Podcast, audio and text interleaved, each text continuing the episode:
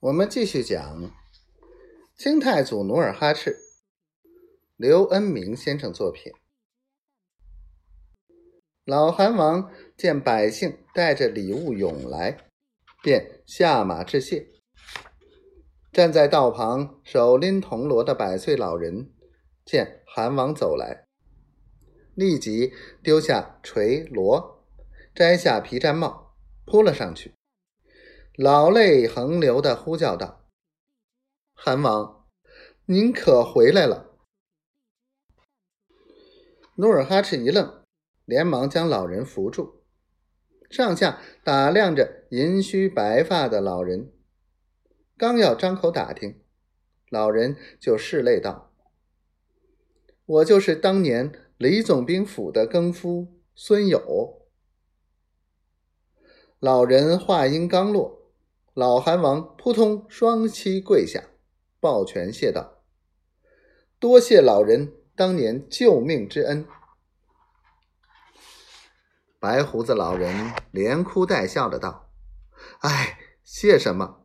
还不是您福大命大。”他赶忙拉起韩王，也不知是哭是笑，用袖子紧擦着鼻涕眼泪，泣不成声的道：“赶快进城吧，百姓都等着您呢。”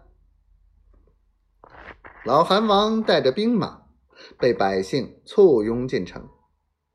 当日，家家户户拿出过年时的食物，一一招待满洲官兵。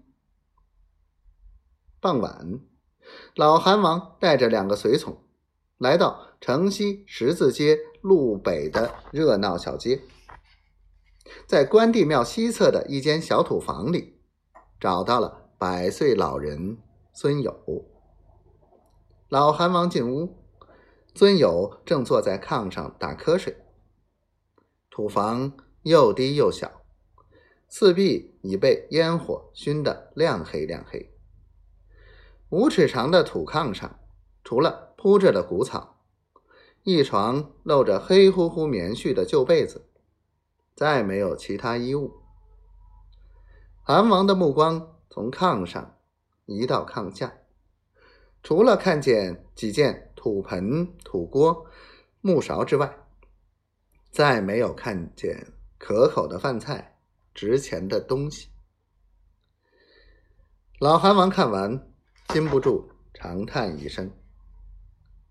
孙友老人听到动静，豁地爬起，他揉了揉惺忪的睡眼，借着窗户透进来的亮光一看，发现了韩王，立即跪到炕上。